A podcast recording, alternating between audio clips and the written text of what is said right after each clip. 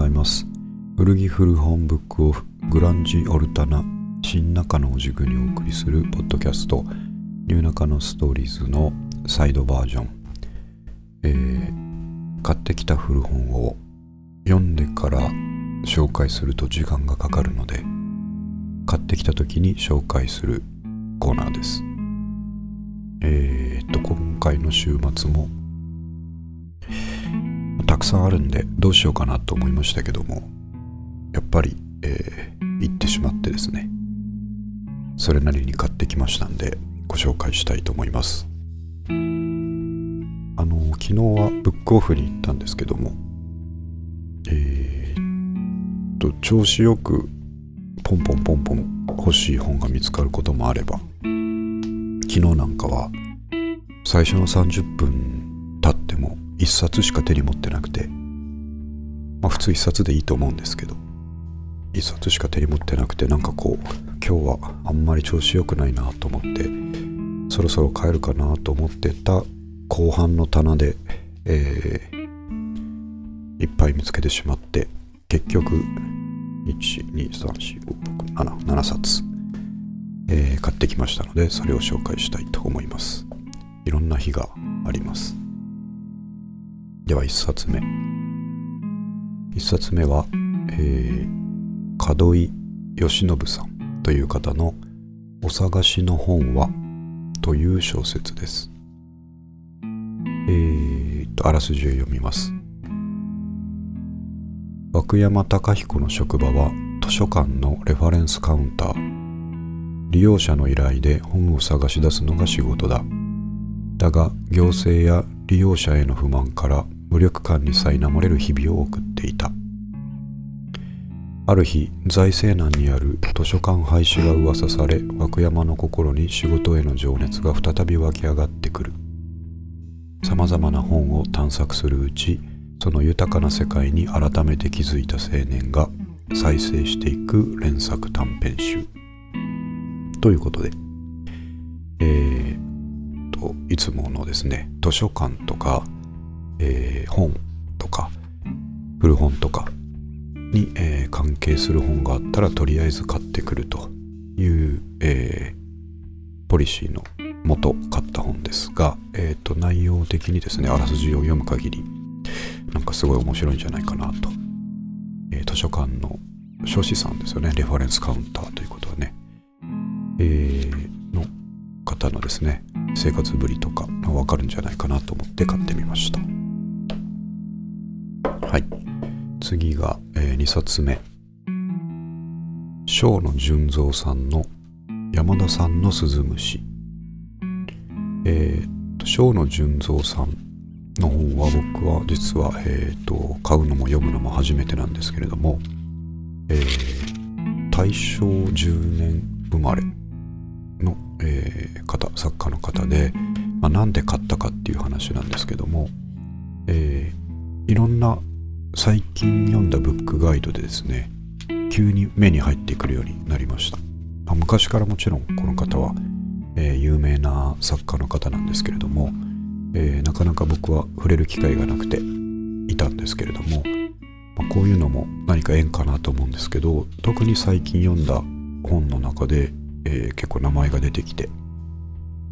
すごい良い作家さんだということであの普段の暮らしぶり、え特に年老いてからの田舎での暮らしぶりっていうのをこう穏やかな筆致で、え静かに書き記すというスタイルということなんですけれども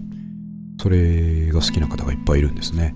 でそういうのを知っていてまあどっかで見かけたら欲しいなと思ってたらすごく、えー、綺麗な状態でブックオフに昨日ありましたので、えー、買ってきました。山田さんの鈴虫。あらすじを読みますと今日も私は庭の木にくくりつけたカゴの牛脂をつつきに来る。あれ？これなんて読むのかな？40ツバメって書いてちょっと後で調べますね。いや違う違う。40スズメ。これちょっとスズメって読みますね。今日も私は庭の木にくくりつけたカゴの牛脂をつつきに来るスズメを部屋の中から眺めている。あ四十からか。四十からをか部屋の中から眺めている。バラの花は例年のようにつぼみをつけスズムシは「お帰りなさい」と夫婦を迎え子や孫たちの頼りが微笑みを運び込む。季節の巡りの中で変わらずに続く老夫婦2人の静かで喜びに満ちた日々を描いた傑作長編小説。いいですね。ちょっと四十からが読めなかったのが悔しいですけれども、えーと、こういう穏やかな暮らしの、えー、本、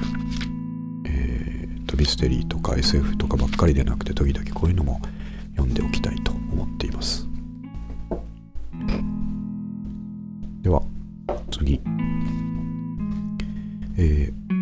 清さん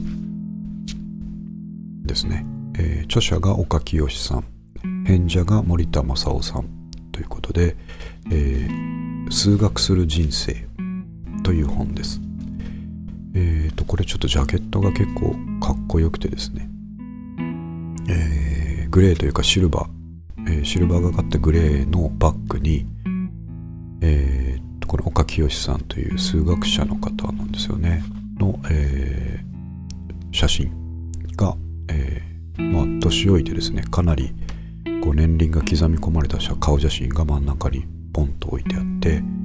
えー、というレイアウトなんですけど結構手に取った時におおかっこいいなと思った本です。全く知らないのでバックグラウンド全く知らないので本当にこれはジャケット買いです。であらすじというか筋を読みますと日本が誇る世界的数学者にして畑仕事と研究だけに没頭した孤高の人。数学の枠にとどまらないその思想エッセンスを余すところなく一冊に凝縮。人は本来物質的自然の中に住んでいるのではなくて魚が水の中に住んでいるように心の中に住んでいます。と語る哲学的にして詩的な世界観を小林秀夫賞を最年少で受賞し岡に傾倒する春英の変者により、えー、完全再現した驚異的選手。ということで、まあ、筋を見るだけでも非常に、えー、気になる内容です。やっぱ数学者っていうのは、えー、かっこいいなと思いますね。はい。では、えー、次は4冊目、えー、村上義明さん。あの村上ファンドの村上義明さんの「今君に伝えたいお金の話」えっ、ー、とこれは多分ですね若者、えー、中学生とか高校生とかそういった、えー、若者に向けてあの村上ファンドの村上さんがお金のことを解説しているという本です。まあ、僕は40代ですけれども。まあ、未だにお金のことがよくわからない。いっぱい本を読んでもあんまり、えー、分かった気になっていないのでもう一回こういうふうにちょっと立ち返ってですねまあかの有名な村上ファンドの村上さんにですねお金のことを教えてもらおうと思って、えー、買いました。えっ、ー、と裏の解説を読みますとお金は汚いお金儲けはいやらしい。そう決めつけてお金について学ばないのはもったいない。なぜならお金は人を幸せにする便利な道具だから。好きなことをして自由に生きる。困っている人を助けて社会を良くする。そのためにはお金をどう稼いで使って増やしたらいいのか。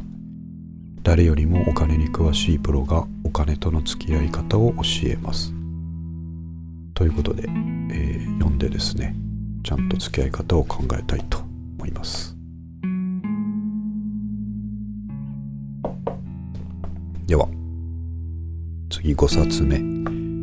えー、ジョジョの関連の本ですね。ジョジョの奇妙な冒険。えー、荒木博彦先生原作のジョジョの奇妙な冒険を、えー、あのホラー作家で有名なおついちさんが、えー、ノベライズしたというもので外伝みたいなジョジョの、えーと、第何部かなこれ森王朝の丈介とかが出てくるのは第4部でしたっけ？あですね、第4部の外伝ということで、えー、と本の名前がザ・ブックという本ですけれども、えー、こちらを買ってきました。僕、ジョジョ昔から好きですので、まあ、最近のを終えてないんですよね。あの、イタリアンマフィアの第5部ですよねあそこまではしっかり読んでたと思うんですけどその後があんまり追いついてないなあのスティールボールランとかはちゃんと読めてないですね。ちょっといつか時間取って読みたいと思ってます。ジョジョが好きという話ですけども。えーと、この外伝のあらすじは、えー、この町には人殺しが住んでいる。町の花は福寿草特産品は牛タンの味噌漬け。1994年の国勢調査によると人口は5万8713人。その町の名前は森王町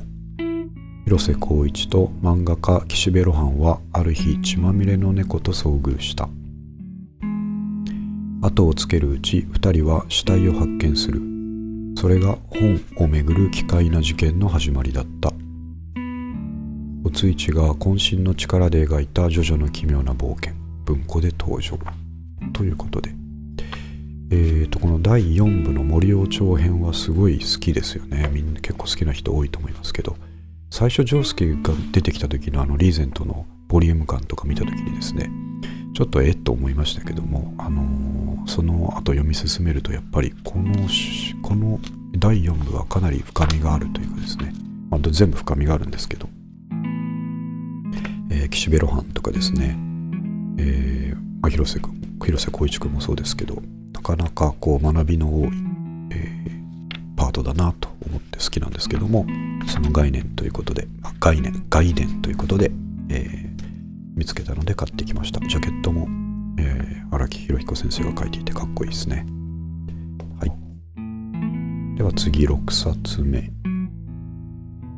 えー、あのー、アタック25とかの司会であった児玉清さん芸能人の方ですよね。が書いている、えー、ひたすら面白い小説が読みたくてという本です、えー、ちょっとこれはあらすじを先に読みますと、まあ、アタック25とかのねあのダンディーな児玉さんですけれども、まあ、この人がすごい小説好きらしくてということであらすじを読みますと芸能界きっての読書家として知られた著者が、えー、上橋直子の「精霊の守り人」桃田直樹の「永遠のゼロ」宮部みゆき、えー「幸祝の人」からトム・クランシーディック・フランシスまで。東西の小説42編を取り上げ読む人を引き込む語り口で作品世界へと誘う。本のあふれる中何を読んだらいいか悩める本好きに送る書物への愛があふれるブックガイド。ということで、まあ、この解説を見ただけで買いますよね。でえっ、ー、と本ちょっとパラパラっとこうブックオフでめくった時に、まあ、どんな本が紹介されてるんだろうと思ったら、まあ、子供さんってまあ、結構もうご年配の方ですんであ違うもうそうか亡くなられてるの忘れてましたね。今著者紹介のとこ読んだら2011年に、えー、死去ということで忘れてました。でえっ、ー、とまあああいうダンディーな方なのでこの小説の紹介っていうことで結構古いのが多いのかなと思ったらですね違うんですね。えー、どちらかというとこう私たちの40代とかが読んでそうな本。もっと若いのもありますけど有川さんの阪急電車とか、まあ、さっき言った上橋直子さんの「えー、精霊の守り人」とかですね。日本だとそうですねあと牧部学さんの「鹿男青鬼よし」とかそういったところの紹介があったりえー、外国人作家だと、まあ、トム・クランシー、ジョン・グリシャム、えー、ジェフリー・ディーバーですね。えー、と、なんていうんだと、どんでん返しにばっかり起きる。まあ面白いんですけど、ジェフリー・ディーバーの小説、ウォッチメーカーとか、監禁とかですね。そういった、えー、と、結構最近のものを、えー、取り上げているので、これは面白そうだと思って買いました。あと、まあ本の状態がむっちゃ綺麗だった